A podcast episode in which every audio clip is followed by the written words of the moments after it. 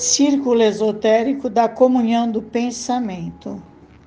Primeira ordem esotérica no Brasil. Idealizada e fundada por Antônio Olívio Rodrigues há 112 anos.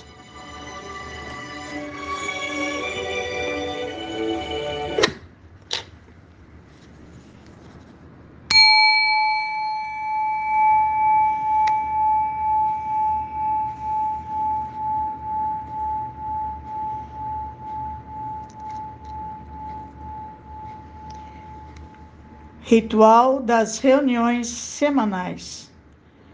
Abertura da sessão. Desejamos a todos os irmãos do Círculo Esotérico da Comunhão do Pensamento e a toda a humanidade harmonia, amor, verdade e justiça. Príncipe Mumford, tu que com o apoio dos princípios vivos do invisível tanto te esforçaste para a realização do amor na terra, por meio da comunhão do pensamento, protege este nosso centro, aberto à glória de Sofia, a mãe dos homens, e de Parabrã, o absoluto. E concede-nos o apoio das forças secretas nos, do círculo nos planos superiores.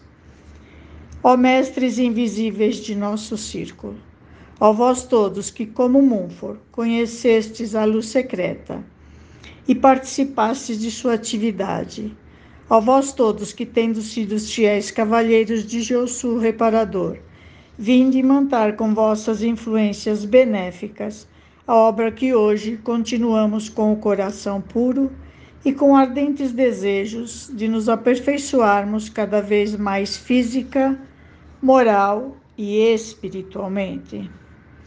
Em nome de nossos protetores, declara abertos nossos trabalhos, a glória de Jeoshua, o reparador, de Sofia, a mãe do mundo, dispensadora das primeiras irradiações da divindade, e de Parabran, o absoluto.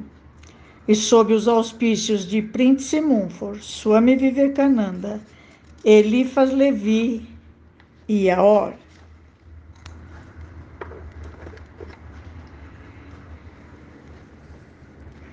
Hino esotérico.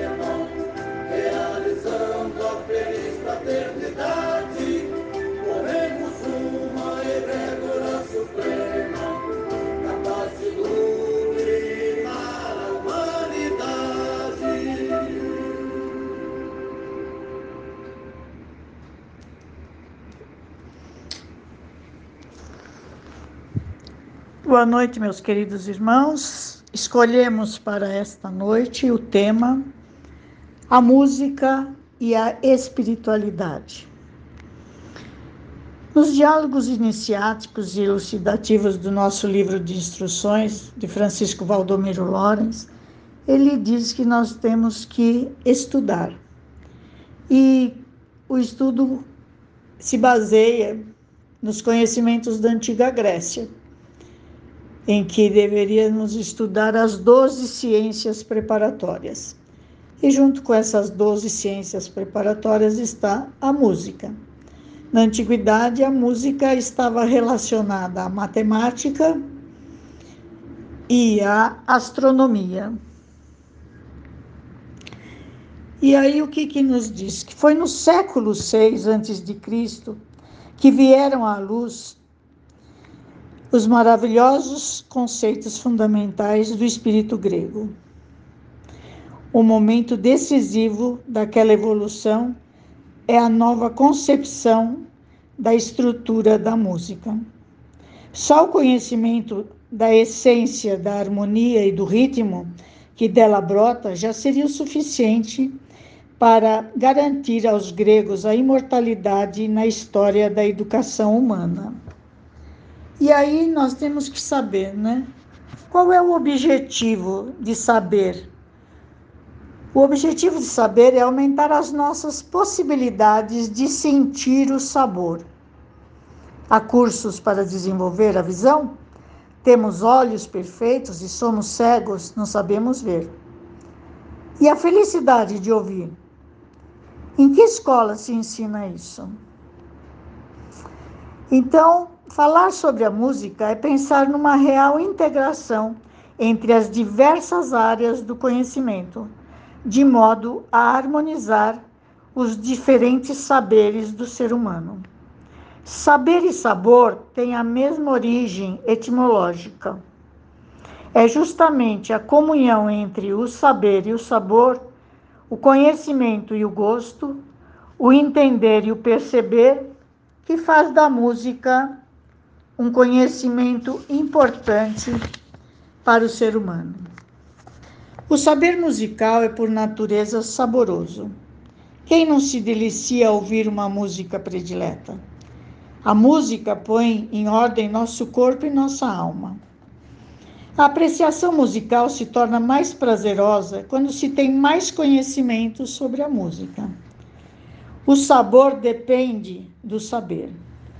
Pode-se gostar ou não de Bach, mas a apreciação das suas fugas será tanto mais rica quanto maior foi o conhecimento sobre o contraponto e a harmonia musical.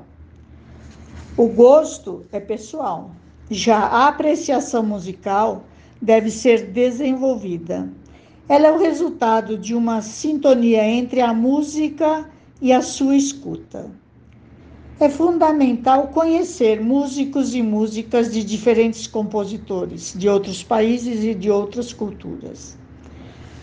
O surgimento da consciência musical do ser humano no início da civilização, que partiram do canto-chão, que tem suas raízes nos ancestrais das culturas gregas e judaica, desenvolveu e floresceu.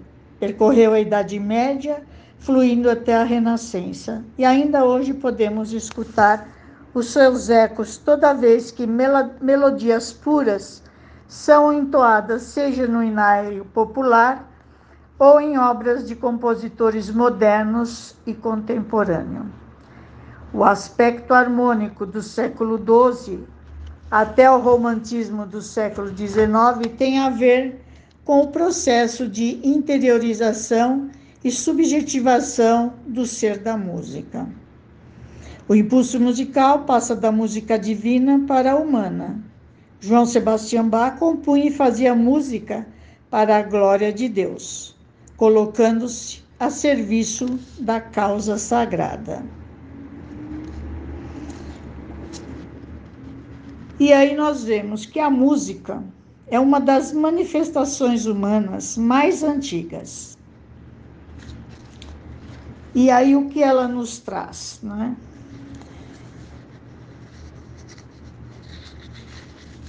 Inscrições de desenho de instrumentos musicais nas cavernas, flautas feitas de ossos e outros indícios mostram que a música é praticada pelo homem há muito tempo.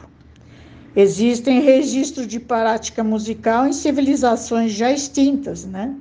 como a egípcia, a babilônica e a assíria, e em civilizações milenares, como o hindu e a chinesa. Contudo,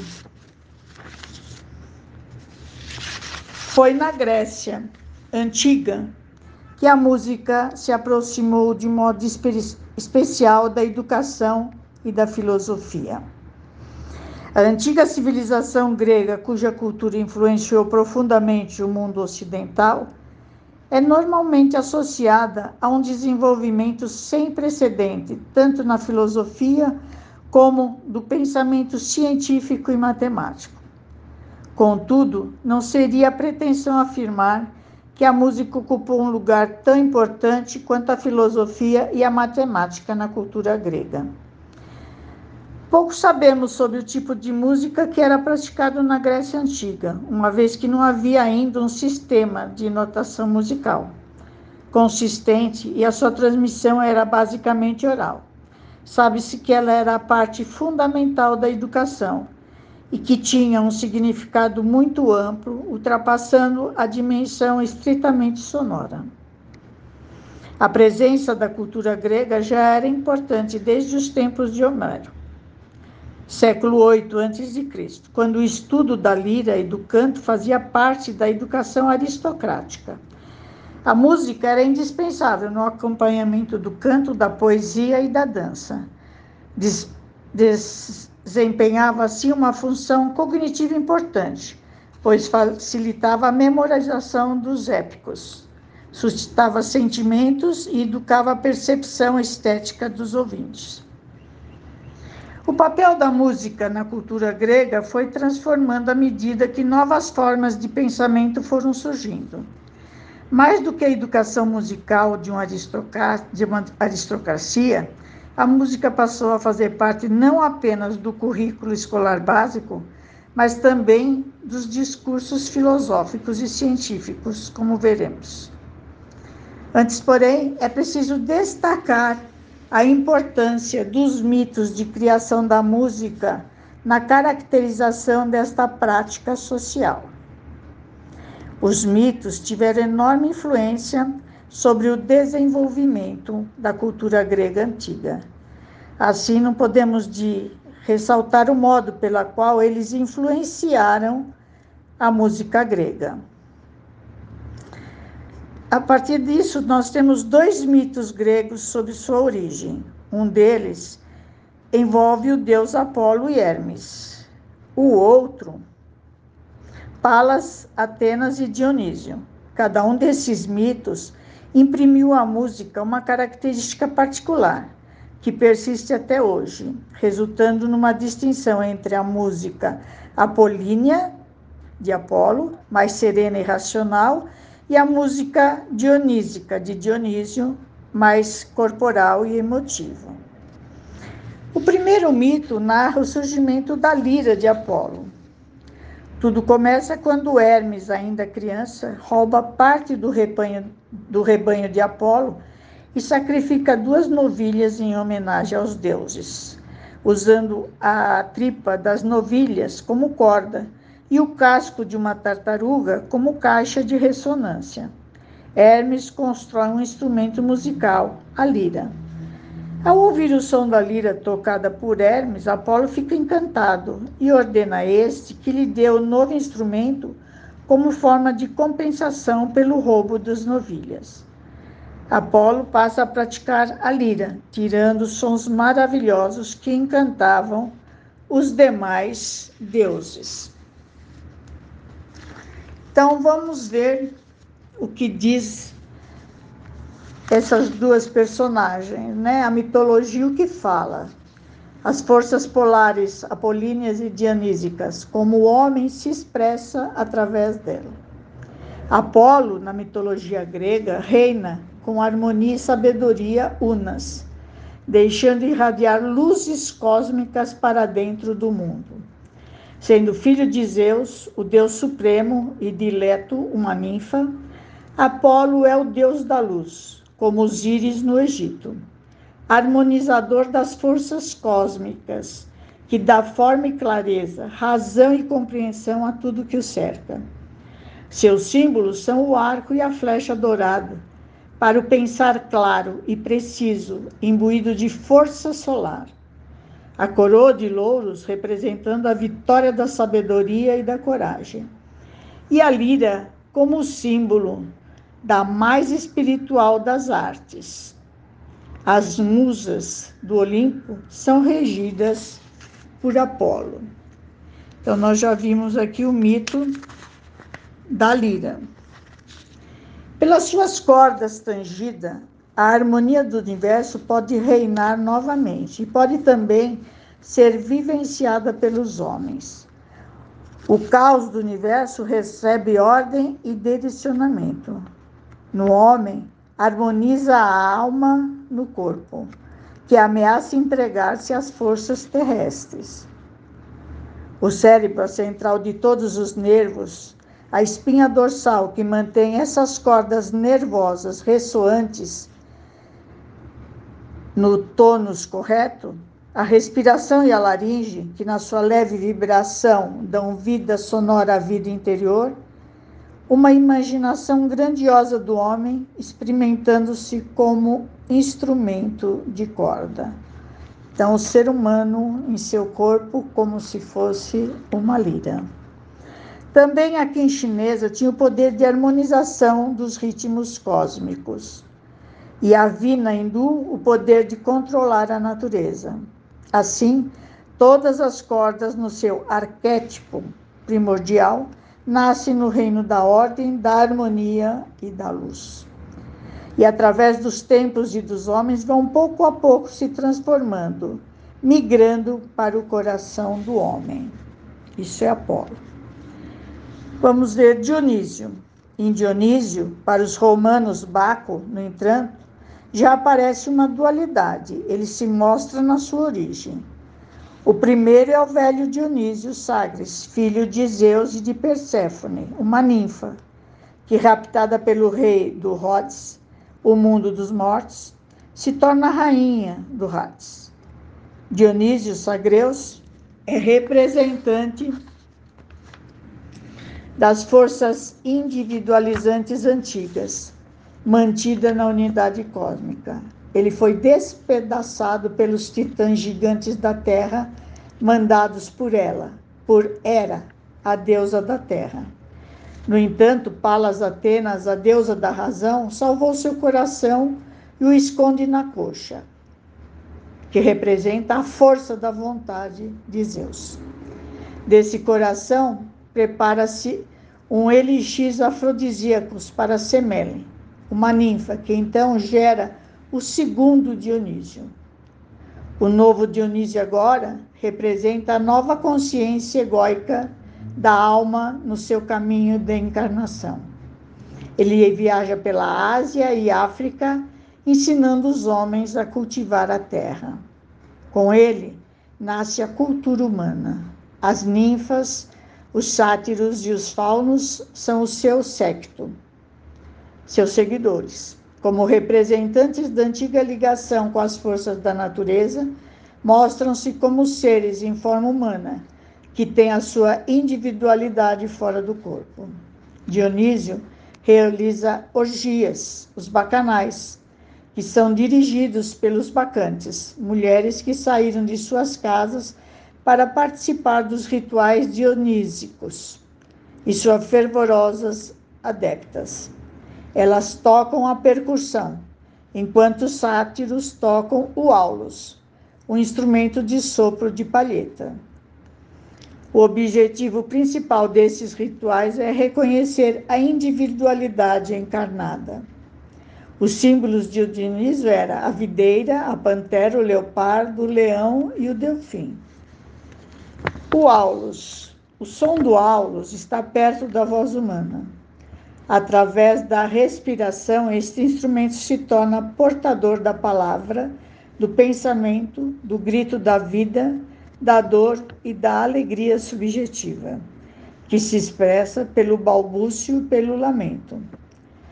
Os segredos da dor da, individualidade divina humana, que na esfera celeste ainda se encontra sob a égide da harmonia e da sabedoria apolínea invisível, indivisível, descendo ao reino de Dionísio na esfera terrestre, e indivisível torna-se divisível através do desejo de conhecer-se. Neste momento, a consciência da sabedoria divina se transforma em capacidade de pensar. Palas Atenas, a deusa da razão, cria os aulos motivada pela dor da separação e da incorporação individual. Mas quando houve o poder do, do lamento dionísico, lança longe suas próprias criações. Marsaia, sátiro e excelente músico, se apodera do instrumento, colocando ao lado da lira de Apolo nos festivais olímpicos. Orfeu torna-se humano. Um Deus tem o poder, mas como diz-me, um homem poderá segui-lo pela estreita lira? Seu espírito é dualidade no cruzamento de dois caminhos. No coração não existe um templo para Apolo. Os gregos não conheciam a palavra humanidade, até aparecer Orfeu, um hierofante iniciado. Ele é filho de Apolo e da musa Calíope, portanto, um semideus. E recebe de seu pai a lira. Aprende a tocar esse instrumento com tal perfeição que nada pode resistir ao encanto de sua música. Orfeu, fazendo jus a tão elevado presente, põe-se a tocar e a cantar de tal maneira a ponto de transformar o animal no homem. Nesse momento, a palavra humanidade torna-se a arte das musas. A lira de Orfeu, através de sua música, traz a consonância das oposições, a harmonia. Através do seu som, do seu toque, do seu canto, pode ser vivenciada a amplitude do universo. Mas Orfeu perde Eurídice, sua ânima superior, para os Hades, e querendo reavê-la a todo sacrifício, atravessa o limiar do mundo dos mortos com seu canto e com sua música, conseguindo através de Perséfone que Plutão deixe Eurídice voltar com ele para o mundo dos vivos. Porém, no momento de dúvida, não confiando no próprio poder, olha para trás, perdendo Eurídice para sempre. Ao voltar do Hades, Orfeu passa a se dedicar também ao culto de Dionísio participando dos rituais e tocando o aulos, como arauto dos sentimentos e paixões humanas. Mas entre os deuses não é permitido servir a dois cultos. Assim, Orfeu acaba sendo castigado e sofre um fim trágico, sendo ferido e rasgado em quatro partes pelas bacantes. Sua cabeça e sua lira foram atiradas ao rio Orfeu por onde desceram cantando e tocando. As, as musas reuniram os fragmentos do seu corpo e o enterraram em Limetra, onde o roxinol canta mais suavemente sobre o seu túmulo como em nenhum outro lugar na Grécia. A lira foi colocada entre as estrelas por Júpiter. A sua cabeça jaz na gruta de Dionísio, na ilha de Lesbos. Orfeu pôde, enfim, reaver sua amada Eurídice. Assim, Orfeu se torna o primeiro humano que experimenta, assim, em si as polaridades das forças apolínea e dionísicas. A, poli, a polaridade apolínea dionísica se delineia na consciência da humanidade como processo de individuação. O homem olha e se eleva para o macrocosmo, ao mesmo tempo que gradativamente desenvolve-se a força de autonomia do microcosmo. Nos primórdios, a vida, instinto, vontade e inconsciência, que no decorrer do desenvolvimento surge a apuração e refinamento no pensar e sentir, mais e mais consciência, impulsionadas pelo caminho da individuação. Então, meus irmãos, vejam, através de todo esse saber, podemos trazer três conhecimentos, três elementos que compõem o esoterismo e a nossa ordem. Primeiro, a trimembração humana, o homem dividido em espírito, alma e corpo. Apolo representa o espiritual. Ele cria a melodia, o pensar. Orfeu representa a alma. Ele cria a harmonia, o sentir. E Dionísio representa o corpo, cria o ritmo, o querer. Toda a ciência oculta nos indica a influência que o esoterismo recebeu das civilizações milenares, como os hindus e os chineses, e ainda da egípcia, a babilônica e a síria. Mas foi no século VI que vieram à luz os maravilhosos conhecimentos do espírito grego. O momento decisivo daquela evolução é a nova concepção da estrutura da música. Só o conhecimento da essência da harmonia e do ritmo que dela brota já seria o suficiente para garantir aos gregos a imortalidade na história da educação humana, como nós já vimos. O segundo elemento é Baco. Com a cabeça de touro se encontra nos hinos 29 de Orfeu. É uma lembrança do antigo culto que não pertence mais à tradição de Orfeu. Por quê? Porque ele depurou completamente a imagem de Baco como ser beberrão sem controle sexual que comandava os bacanais. Ele transformou o culto de Baco e domou os bacantes.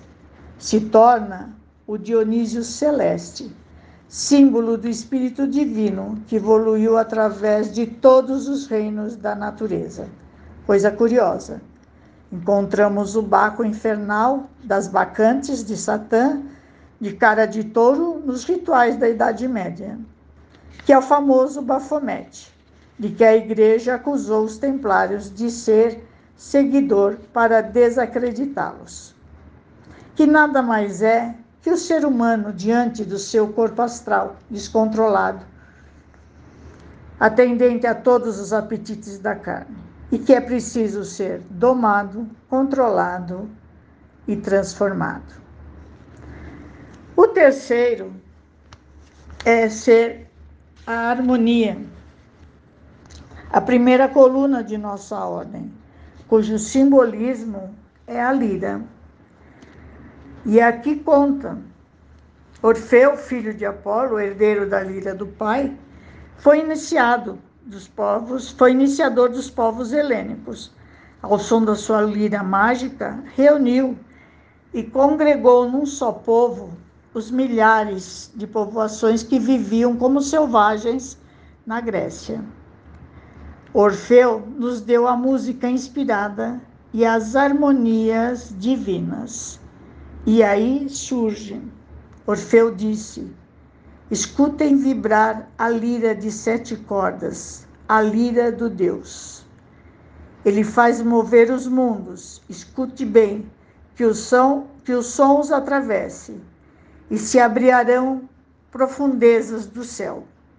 Ela traz socorro aos fracos, consolo aos sofredores e esperança a todos. E agora cante o Evoé. Evoé, gritaram nos quatro cantos do templo. Evoé, respondeu a assembleia. Evoé, respondeu os pastores. Evoé, o grito ou canto de Evoé, que se pronunciava na realidade Revoé, é o grito sagrado de todos os iniciados do Egito, da Judéia, da Fenícia, da Síria Menor e da Grécia. As quatro letras sagradas, Iô, É, Voé, representavam um Deus em sua fusão eterna com a natureza. Elas englobavam a totalidade do ser, o universo vivo. Evoé é o grito sagrado por excelência em todos os mistérios da Grécia. Pitágoras nos ensinou as matemáticas sublimes, como devemos medir suas numerosas vibrações e analisar seus acordes celestes. Os reis gregos quiseram apagar sua lembrança, queimaram seus livros, derrubaram templos e expulsaram seus discípulos. Os iniciados conservaram por mais de mil anos as tradições, mas Pitágoras e Platão falaram deles como um homem divino. Os sofistas e os retóricos só viram nele uma lenda sobre a origem da música. Então, as letras sagradas e ovoé têm a sua origem em Orfeu, tocando a lira ganhada por seu pai. A lira é o mais antigo dos instrumentos de corda e foi conhecido durante os tempos gregos como símbolo de Apolo. O timbre alegre, etéreo da líria pode atirar uma nova espécie de ouvir com o coração, que ouvir os outros e o mundo ao nosso redor de uma maneira intensa e sensível. Ela pode transformar a alma humana por um movimento do timbre, que é preenchido com luz.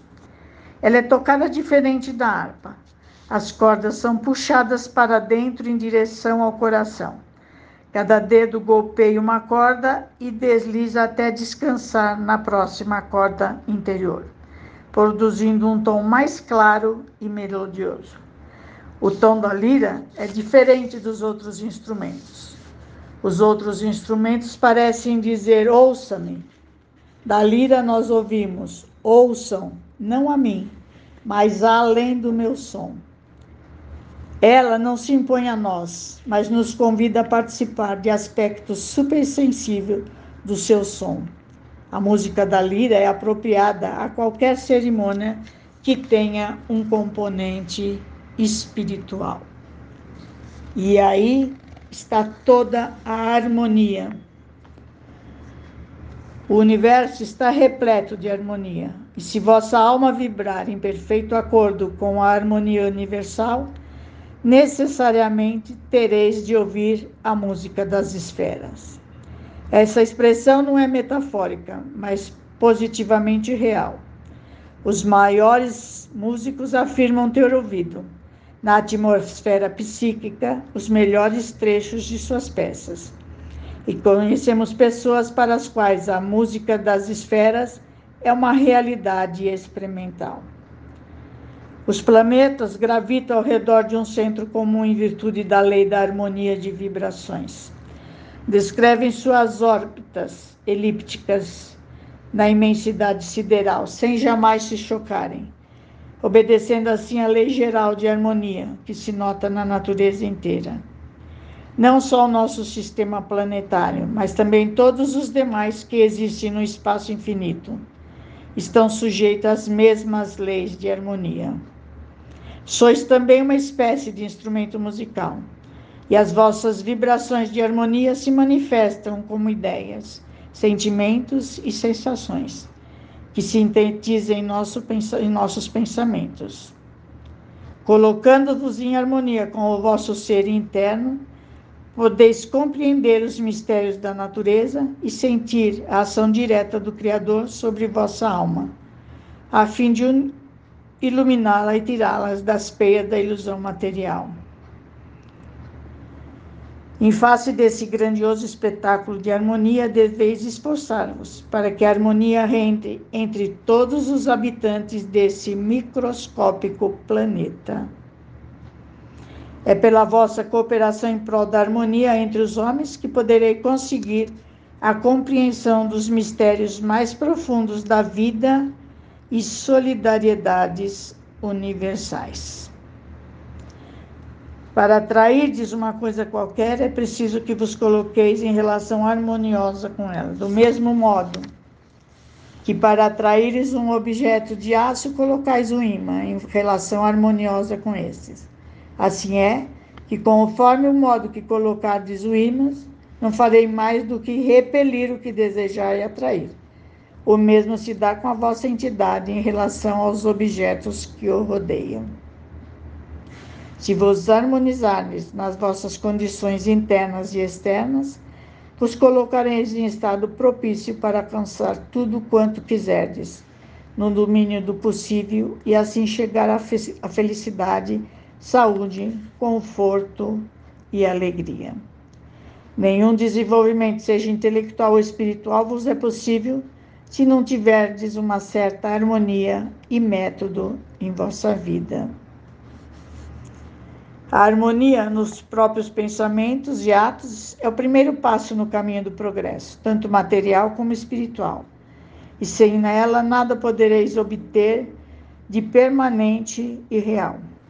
Analisando a vossa própria vida, notareis que tudo o que conseguires de melhor e durável foi feito em momento em que estavais tranquilo, bem dispostos e não havia divergência nas vossas ideias. Em resumo, a lei da harmonia é totalmente indispensável para o vosso êxito e felicidade, pois sem ela não podereis progredir. Esta é a mensagem que nós temos para hoje. E vejam o Salmo 150. Ele nos fala: Aleluia. Louvai a Deus no seu templo. Louvai-o no seu poderoso firmamento. Louvai-o por suas façanhas. Louvai-o por sua grandeza imensa. Louvai-o com toque de trombeta, com cítaras e lira, com danças e tambor, com cordas e flautas. Louvai-o com símbolos sonoros. Louvai-o com símbolos retumbantes. Todo ser que respira, louve a Yahvé. Aleluia. Muito obrigada a todos. E vamos dar continuidade ao nosso ritual. Chave de harmonia.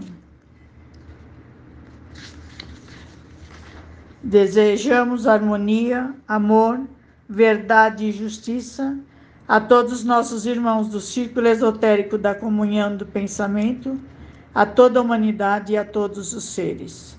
Com a força reunida das silenciosas vibrações de nossos pensamentos, somos fortes, sadios e felizes, formando assim um elo de fraternidade universal.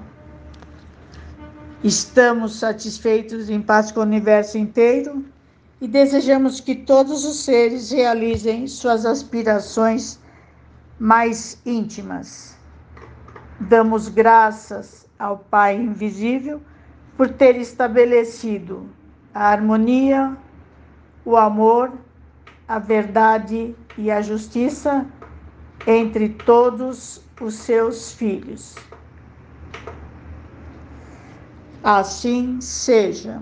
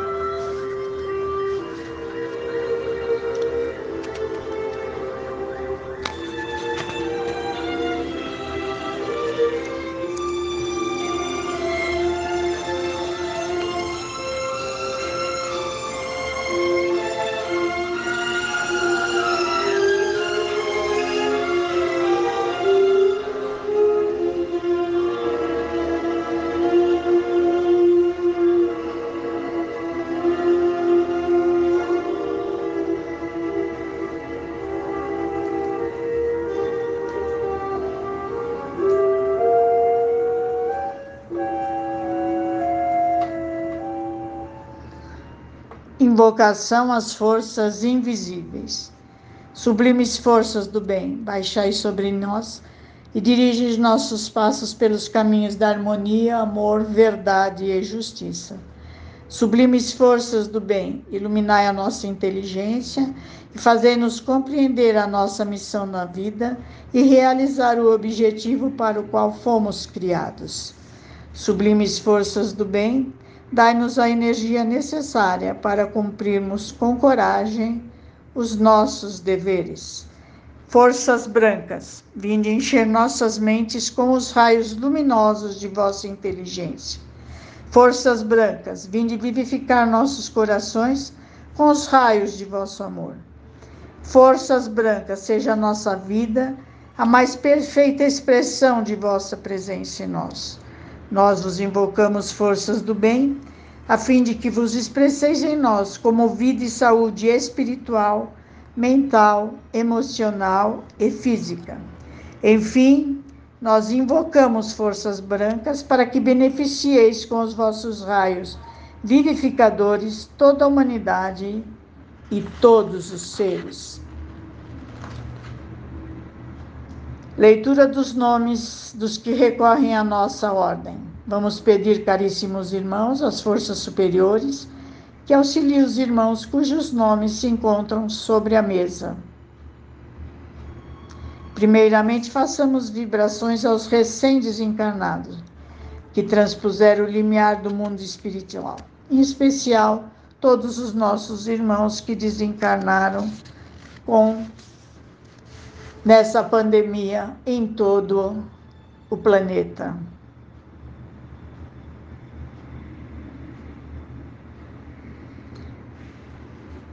E daqueles que desencarnaram recentemente, pense em seus nomes. Que esses irmãos sejam amparados pelos auxiliares invisíveis no novo plano em que se encontram. Passamos agora vibrações mentais aos irmãos desencarnados há mais tempo, enviando-lhes vibrações de amor, paz, luz e harmonia. Mentalize seus nomes.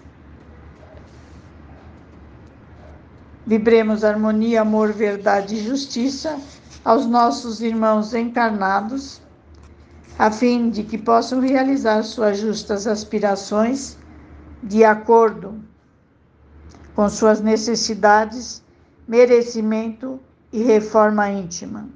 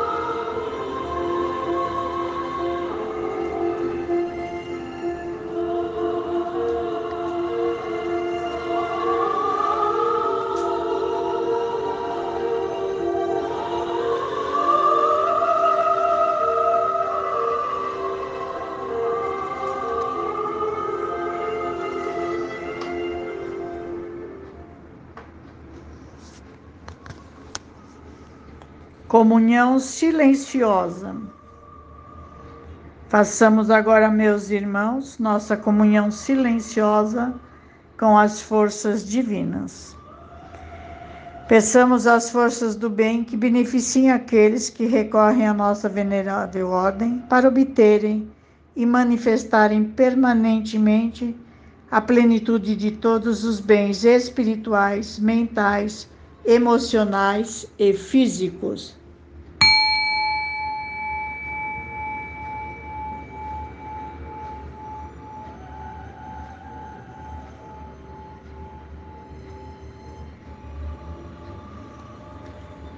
Que cada um de vós peça nesse momento a manifestação das coisas justas de que necessita.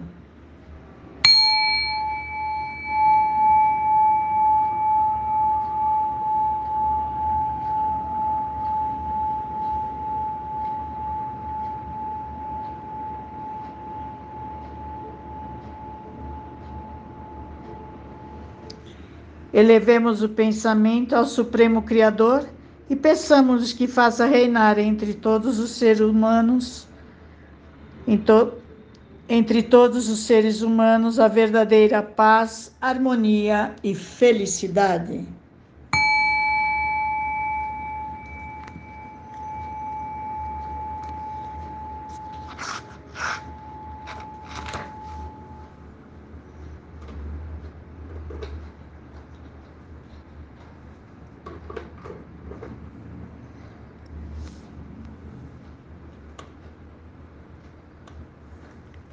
Hino espiritualista.